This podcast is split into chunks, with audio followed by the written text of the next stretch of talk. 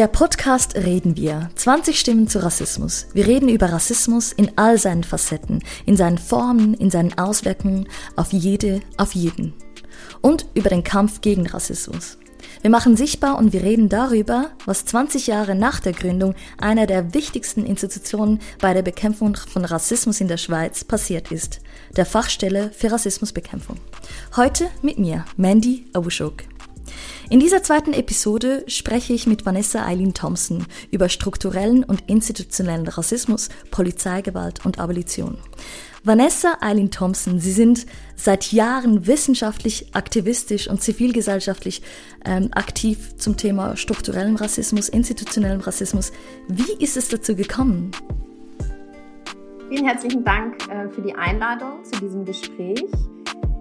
Wie ist es dazu gekommen? Ich glaube, auf diese Frage gibt es tatsächlich mehrere Antworten, die sicherlich auch so ein bisschen ähm, zusammenhängen. Also ich habe mich schon sehr früh, ich würde sagen als Jugendliche, äh, angefangen für Ungleichheitsverhältnisse und Prozesse zu interessieren. Das konnte ich noch nicht so äh, in der Form vielleicht adressieren, aber mich haben schon verschiedene Ungleichheiten ähm, umgetrieben, würde ich, würde ich sagen. Und unter anderem auch äh, rassistische Ungleichheitsprozesse. Das hat einerseits, glaube ich, äh, teilweise auch mit meiner Biografie zu tun. Als in Deutschland geborene schwarze Person, schwarze Frau, die aber auch Familie in den USA hat, ähm, also vor allem in der schwarzen Arbeiterinnenklasse im Süden der USA und ich familienbedingt ähm, ziemlich früh damit konfrontiert war, auch zu sehen, dass die Gesellschaft von sehr, sehr starken Ungleichheiten äh, durchzogen ist mit Bezug auf, welche Zugänge Menschen haben, ähm, mit Bezug auf Fragen zu Gesundheitsversorgung, Fragen zu ähm, Bildungseinrichtungen, Zugänge zu Bildungseinrichtungen, aber auch die Arbeit, die Menschen verrichtet haben, also welche Menschen in äh, bestimmten Sektoren äh, gearbeitet haben und welche in anderen. Und das war in Deutschland, wo ich aufgewachsen bin, sicherlich subtiler zu der Zeit. Ähm, mir ist aber später klarer geworden, dass es gar nicht so subtil ist. Das heißt, ähm, ich würde sagen, die Beschäftigung von Rassismus kam vor allem aus dem Wunsch, zu verstehen, wie diese Ungleichheitsprozesse funktionieren. Das heißt, diese zu verstehen, aber auch zu verstehen, wie Menschen diese Ungleichheitsprozesse herausfordern. Ich habe sehr früh äh, angefangen, mich mit schwarzer radikaler, vor allem feministischer, aber nicht nur Theoriebildung auseinanderzusetzen. Angela Davis habe ich gerne gelesen, Franz Fanon. Und da war immer auch schon so diese Dimension der politischen Philosophie ein Teil und habe mich dann dazu entschieden, Philosophie zu studieren, obwohl mir jetzt überhaupt nicht klar war zu dem Zeitpunkt, was man denn damit machen würde, weil ich jetzt nicht aus einer Familie kam, äh, wo besonders viele Menschen äh, studiert hätten. Ähm, aber das, es gab dieses Interesse, dieses Verhältnis, diese Ungleichheitsprozesse besser verstehen zu können, auch verstehen zu können, wie, sie histo wie es historisch dazu gekommen ist, aber auch, wie sie sich ausdrücken in unterschiedlichen Kontexten. Also ich hatte ja gerade schon von Deutschland und den USA gesprochen. Ich habe da auch Unterschiede gesehen und ich wollte äh, verstehen, wie diese zusammenhängen, aber auch, wie sie sich unterschiedlich artikulieren. Und ich glaube, eine Schiene daraus ist auch äh, ne, ne, ein Engagement in aktivistischen Bereichen. Als ich äh, jünger war, habe ich früh angefangen, mich vor allem im Bereich Flucht und Migration zu engagieren, später dann auch zunehmend Polizeigewalt. Also diese Themen hängen auch sehr eng zusammen. Ähm, und da war es mir auch wichtig, diese Prozesse besser zu verstehen. Da, so kam es, glaube ich, zu der wissenschaftlichen Auseinandersetzung mit äh, Rassismus, die aber bei mir auch schon eng auch gekoppelt ist an ähm, die Frage von zivilgesellschaftlichen Kämpfen und Transformationsprozessen. Ja, und bevor wir jetzt direkt in, in die Auseinandersetzung um strukturellen und institutionellen Rassismus reingehen, möchte ich Sie vielleicht noch um eine Begriffsdefinition bitten. Was ist denn Rassismus eigentlich, Vanessa Eileen Thompson? Ja, das ist eine sehr wichtige Frage, die, glaube ich, gar nicht so einfach zu beantworten ist. Vielleicht fange ich mal an zu sagen, was Rassismus nicht ist. Rassismus ist nicht das, was, was viele Menschen oft denken, dass Rassismus sei, nämlich das, was einzelne Individuen vielleicht für ein äh, menschenfeindliches, rechtsextremistisches Weltbild haben. Ähm, das wäre erstmal eine Form von Rechtsextremismus, wo immer auch ein Teil Rassismus mit dabei ist. Aber Rassismus bedeutet nicht immer Rechtsextremismus. Und dann müssen wir es nochmal auf eine andere Ebene heben, weil Rassismus nie nur ein Phänomen ist zwischen Individuen, sondern Rassismus bezeichnet ein gesellschaftliches Verhältnis. Also hier sehen wir schon, die Gesellschaft spielt irgendwie eine Rolle und das ist auch etwas mit äh, Strukturen und Produktionsweisen zu tun hat. Ähm, in diesem Fall auch wirklich mit der kapitalistischen Produktionsweise. Also sprich, wie die Gesellschaft sich produziert, auch materiell, ökonomisch äh, produziert. Aber auch ideell mit Bezug auf die Wissenssysteme, die eine Gesellschaft äh, durchziehen. Also sprich, wie die, die Gesellschaftsordnung, wie eine Gesellschaft eigentlich funktioniert. Und Rassismus ist als ein Verhältnis in diese Prozesse eingelassen. Und es ist ein Verhältnis, was Menschen in hierarchische Beziehungen zuordnet zueinander. Sprich entlang äh, die einen sind minderwertig, die anderen sind äh, höherwertig oder superior, die anderen inferior, also minderwertig und höherwertig. Das heißt, wir haben hier eine komplementäre Zuordnung äh, durch dieses Verhältnis. Und diese komplementäre Zuordnung ist ganz eng verknüpft mit den Bedingungen für Ausbeutung, Unterdrückung und Entmenschlichung. Sie sagen, diese Hierarchie legitimiert eigentlich Ausbeutung, Entmenschlichung und führt dann zu Rassismus oder ist das denn Rassismus? Das ist eine sehr wichtige Frage. Es ist auch eine sehr wichtige Frage, die in der Rassismusforschung grundlegend ist. Und ich glaube, da ist mir wichtig zu sagen, es gibt unterschiedliche Ansätze mit Bezug auf ähm, Rassismus, wie dieser erklärt wird. Es gibt so, würde ich sagen, klassischere marxistische Ansätze, wie sie zum Beispiel ähm, auch vor allem von teilweise auch wirklich von, von schwarzen Theoretikern wie von Eric Williams zum Beispiel, der argumentiert hat, Rassismus ist aus der Versklavung, aus der Plantagenökonomie entstanden, um diese zu legitimieren. In diesem Sinne ist Rassismus, wird Rassismus vor allem als Ideologie verstanden, ja, als etwas, was Ausbeutungsprozesse erklären soll. Es gibt aber auch andere Rassismustheorien, äh, die meines Erachtens einen wichtigen Punkt machen, und zwar den, den das Rassifizierungsprozesse selbst nicht erst aus dem Kapitalismus entstanden sind, um Ausbeutung zu legitimieren, sondern auch schon vorher, vor der Entwicklung des Kolonialismus in Europa eine Rolle gespielt haben. Diese Rassifizierungsprozesse haben sich nicht anhand der Biologie oder dessen, was als Biologie verstanden wird, festgemacht, sondern anhand der Frage, haben diese Menschen eine Seele oder nicht? Stichwort ist hier Iberian Peninsula, 14, Mitte des 15. Jahrhunderts, als es, also unter auch dem Stichwort Kolumbus zum Beispiel, als es um die Expansion auch äh, der Amerikas ging, die Okkupation, die natürlich auch mit einem genozidalen Gewaltverbrechen einherging, wo sich in Spanien ähm, Leute darum gestritten haben, ob man Menschen denn jetzt versklaven kann oder nicht, ob sie eine Seele haben oder nicht. Und es ging aber noch weiter zurück, und zwar anhand der Frage, ob äh, Jüdinnen und Juden und Musliminnen und Muslime im Süden Spaniens konvertieren können oder nicht. Das heißt, hier haben wir schon ganz stark, äh, diese Zeit könnten wir oder diese Ordnung könnten wir als Christendom bezeichnen, haben wir eigentlich schon Rassifizierungsprozesse in ihrer Argumentation gesehen die eingelassen sind in eine koloniale äh, Produktionsweise.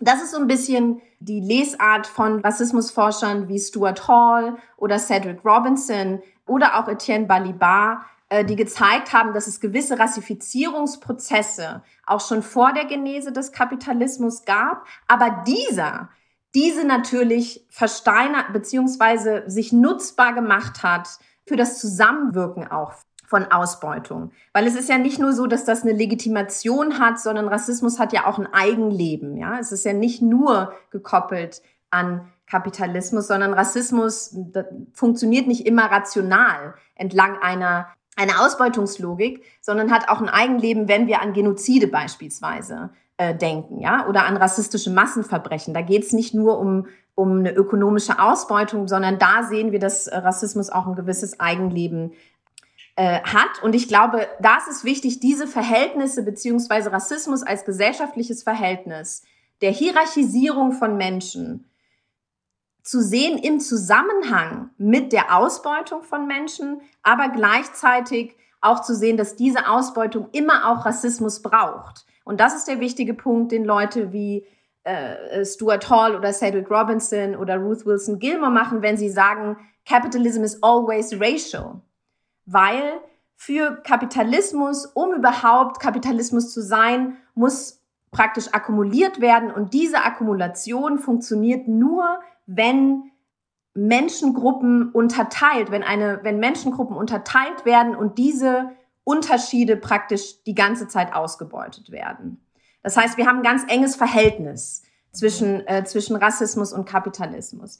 Ich glaube, einen weiteren Punkt möchte ich noch gerne sagen zu dieser Frage. Rassismus ist ein gesellschaftliches Verhältnis. Das heißt, es strukturiert die Gesellschaftsordnung und ähm, ordnet Menschen unterschiedlicher entlang einer Hierarchie, beispielsweise unter, in unterschiedliche Positionen. Und das hat dann, spielt eine Rolle in Bezug auf, wie Ausbeutungsprozesse funktionieren, wie Unterdrückungsprozesse funktionieren, etc. Wichtig ist mir zu sagen, dass dieser, dieses Verhältnis wandelbar ist.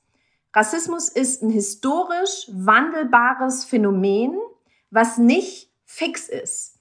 Das heißt, es, wir, wir, sehen in, äh, wir sehen historisch, dass Rassismus sich an unterschiedlichen Markern festmachen kann.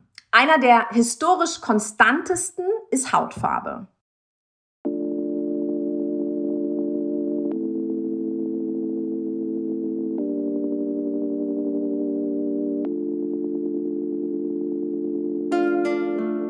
Vielleicht bevor wir auf die unterschiedlichen ähm, Rassismen zu sprechen kommen, möchte ich trotzdem kurz darauf eingehen. Sie haben gesagt, ähm, Rassismus strukturiert Menschen und schafft ein Verhältnis von Menschen zueinander.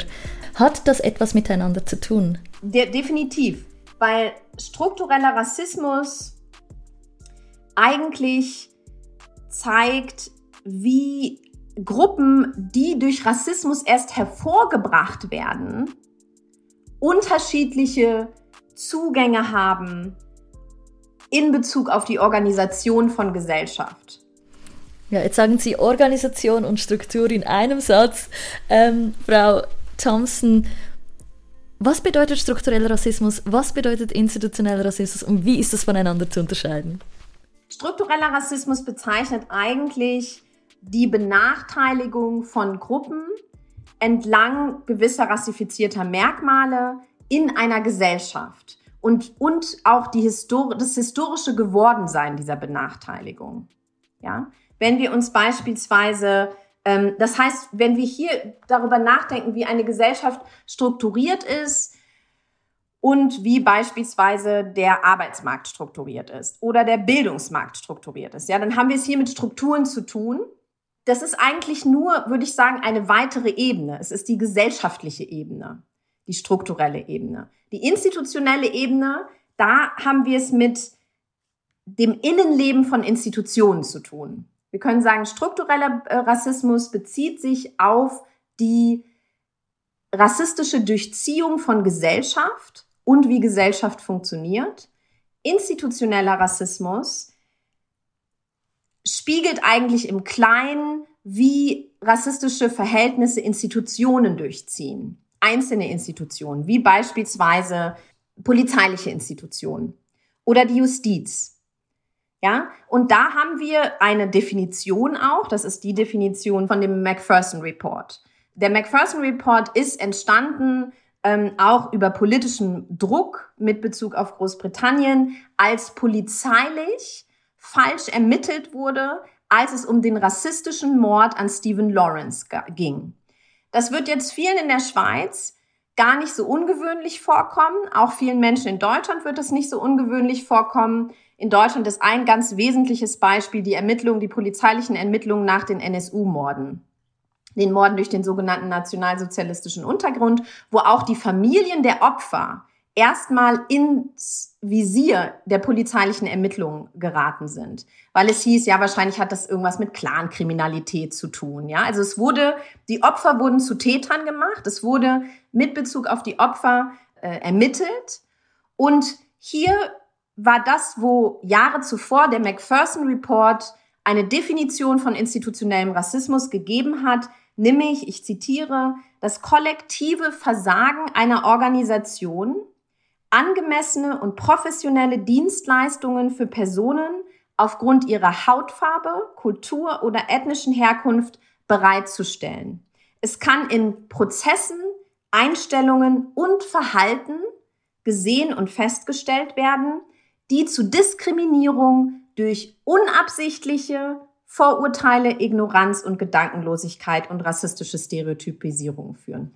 Also institutioneller Rassismus meint eigentlich das Zusammenspiel von Praktiken, Diskursen und Vorstellungen innerhalb einer Institution, die zur Benachteiligung einer rassistisch markierten Gruppe führt. Das wird natürlich durch Individuen ausgeführt, aber das geht über die individuelle Ebene hinaus weil es auch keine praktisch institutionelle Kontrolle dieser Handlungen gibt und es ein Zusammenspiel ist von Diskursen, Praktiken, Stereotypen. Das wäre institutionell. Gesellschaftlicher Rassismus meint eigentlich, wie rassistische Prozesse die Gesellschaft selbst durchziehen. Die Strukturen der Gesellschaft. Das kann der Arbeitsmarkt sein, das kann das Bildungssystem sein, das kann ähm, das kann das Gesundheitswesen sein. Das, der Rassismus des einzelnen Krankenhauses wäre institutioneller Rassismus. Mhm.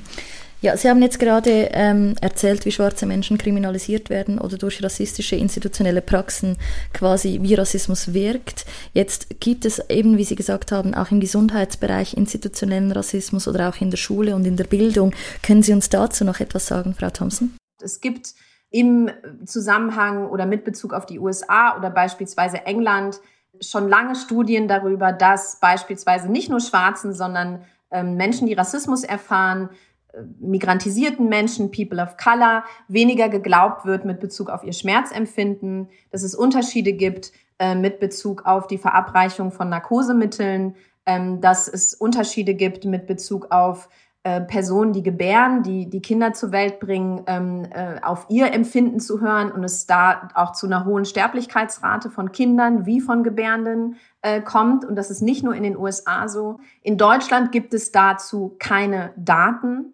Aber auch mit Bezug auf Corona zum Beispiel haben wir gesehen, dass es bestimmte Gruppen sind und das ist dann die Dimension des strukturellen Rassismus, ähm, die beispielsweise vulnerabler, also empfänglicher sind sich mit dem Virus anzustecken, aber auch an diesem zu sterben. Ja, das heißt, wir haben zwei Dimensionen, die das Ansteckung ist. Wer macht eigentlich welche Arbeit? Wer ist im Care-Sektor tätig? Wer arbeitet im Supermarkt? Wer fährt die DHL-Pakete aus, etc. Also wer kann nicht zu Hause Homeoffice machen, etc., sondern ist eigentlich in Bereichen tätig, die wir als sogenannte Essential Work äh, bezeichnen.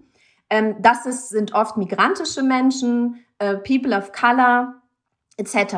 Das heißt, sie sind auch vulnerabler gewesen, sich anzustecken und gleichzeitig dadurch, dass wir einen schlechteren Zugang zum Gesundheitswesen sehen, sehen wir auch eine Verbreitung dessen, was wir underlying health conditions nennen. Also sprich beispielsweise früheres Risiko eines hohen Cholesterinspiegels oder einer Diabeteserkrankung oder ähm, eines Herzrisikoinfarktes ähm, etc.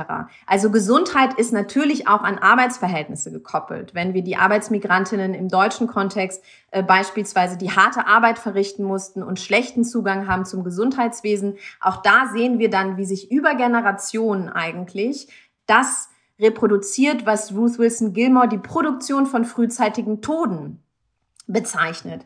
Und ich glaube, das ist auch für mich eine sehr, sehr wichtige Definition nochmal von Rassismus, nämlich was wir so übersetzen könnten. Rassismus ist entweder die staatliche oder die extralegale Produktion und Ausbeutung von gruppendifferenzierter Verletzlichkeit hin zu der Produktion von frühzeitigen Toden. Das heißt eben, wenn ein Mensch irgendwie prekär in einem Krankenhaus angestellt ist und irgendwie aufgrund der ähm, aufgrund von finanziellen Nöten viel arbeitet ähm, und daher mehr ausgesetzt ist, sich mit dem Coronavirus anzustecken und dann die Wahrscheinlichkeit auch höher ist, selbst daran zu sterben. Das Risiko ist natürlich größer für Menschen, die in Sektoren arbeiten. Ein anderer ist natürlich die ganze Essensproduktion. Ja, wir haben die sogenannten Hotspots gesehen. In Deutschland waren das irgendwie die Fleischereiindustrien. Das sind Gebiete, das sind Bereiche, wo vor allem Menschen aus, aus diesem, also diese Gruppen arbeiten, Arbeitsmigrantinnen auch oft. In Deutschland war das auch eine Frage mit dem Spargelstechen ähm, etc. Also das heißt, es sind spezifische Bereiche, wo wir vor allem ähm, wo vor allem Migrantinnen arbeiten, die dadurch natürlich, weil sie gewisse auch Hygieneabstände, ähm, Regulationen gar nicht eingehalten werden konnten oder eben nicht eingeführt äh, wurden, dass Menschen so auch stärker ähm, äh, durch diese Benachteiligung auch gefährdeter waren, sich anzustecken und aufgrund gewisser Gesundheits, ähm, auf einem schlechteren Zugang zu einem Gesundheitswesen äh, schneller an Covid zu sterben. Das haben wir gesehen an der Überproportionalität von Toten schwarzer Menschen in ähm, England, in, äh, in den USA natürlich, aber eben auch mit Bezug auf die rassifizierten ArbeiterInnenvororte in Paris oder in französischen Großstädten, ja.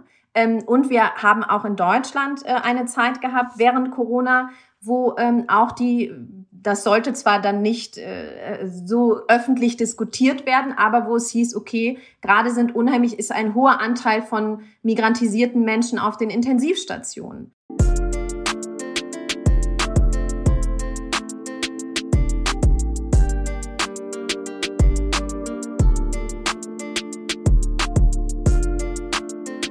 Fachstelle für Rassismusbekämpfung hat gerade eine Forschung zu institutionellem Rassismus in Auftrag gegeben, und zwar an, das Schweizerische Forum für Migration und äh, Bevölkerungsstudien.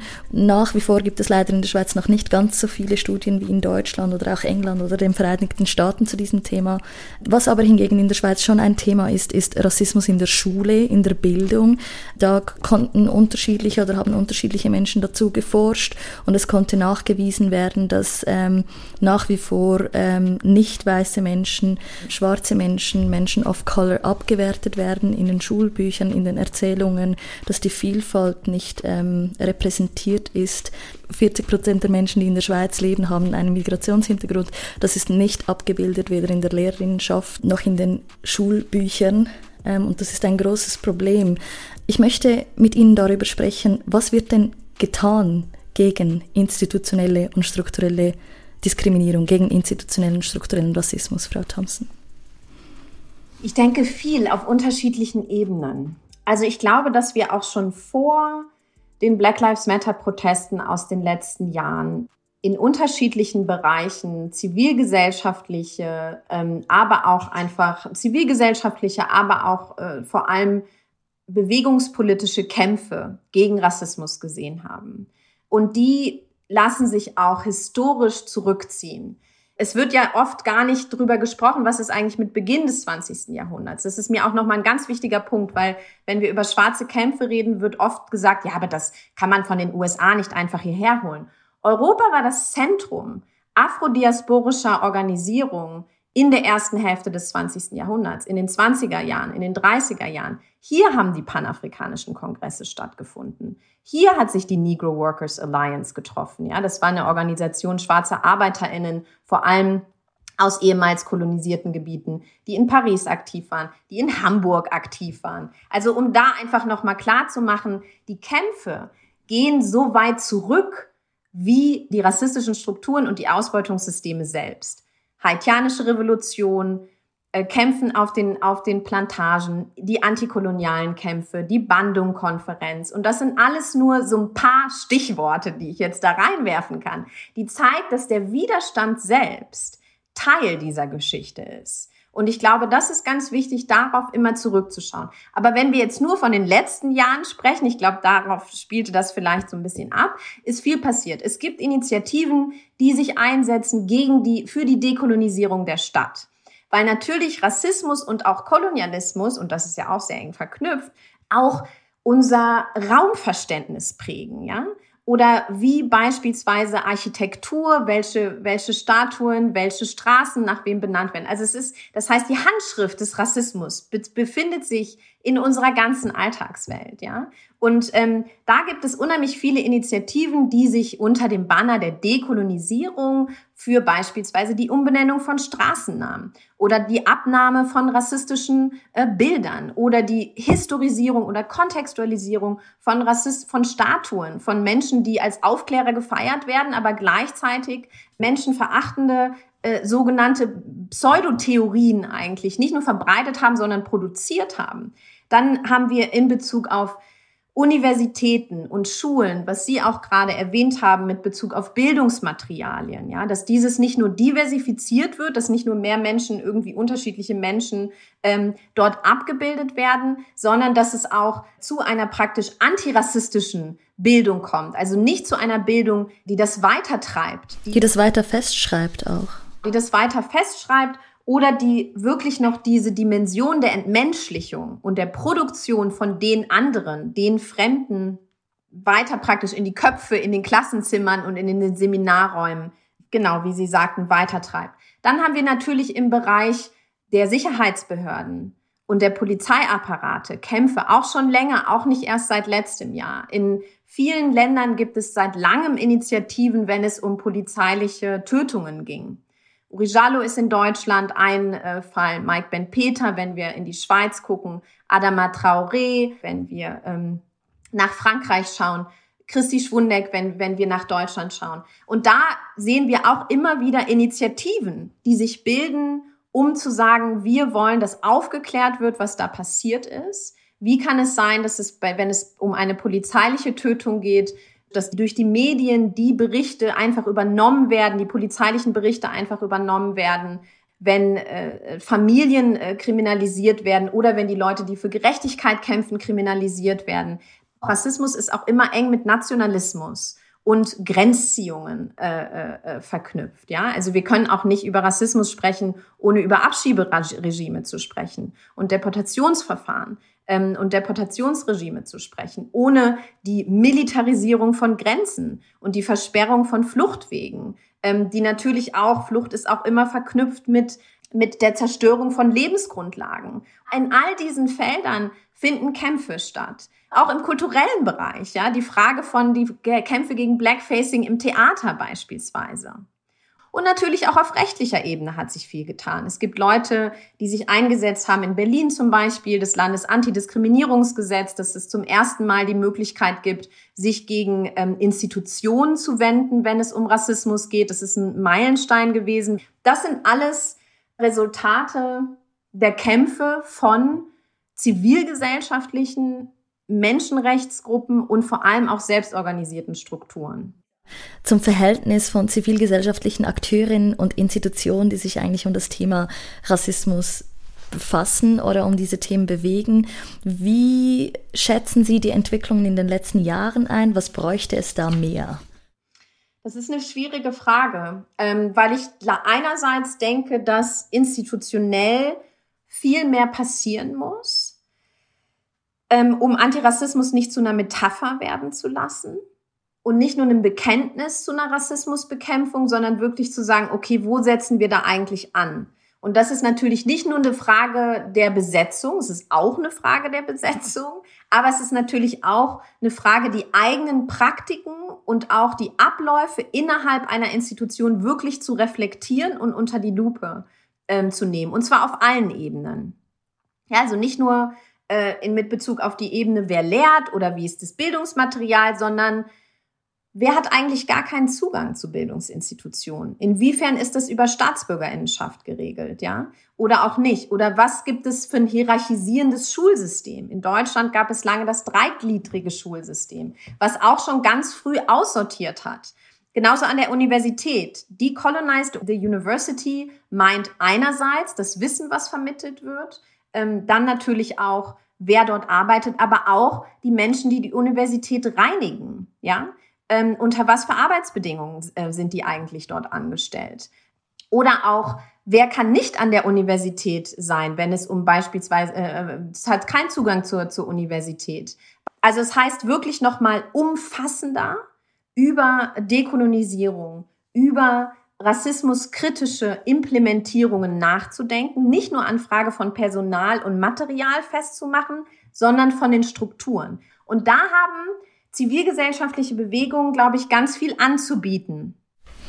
Vanessa Eileen Thompson, wie sieht eine diskriminierungssensible Gesellschaft für Sie aus? Danke, das ist eine, eine sehr, sehr schöne Frage. Ich mag Fragen, die mit Visionen enden. Für mich wäre eine diskriminierungsfreie Gesellschaft eine, in der die Gesellschaftsordnung, die sowas wie Versklavung, Kolonialismus und Ausbeutungsstrukturen erst möglich gemacht hat, nicht mehr existiert und Personen in radikaler Gleichheit und Demokratie zusammenleben können. Und zwar in Institutionen, die lebensbejahend sind und nicht gewaltvoll und lebensbeneinend. Vielen Dank, Vanessa Eileen Thompson. Vielen herzlichen Dank für dieses Gespräch.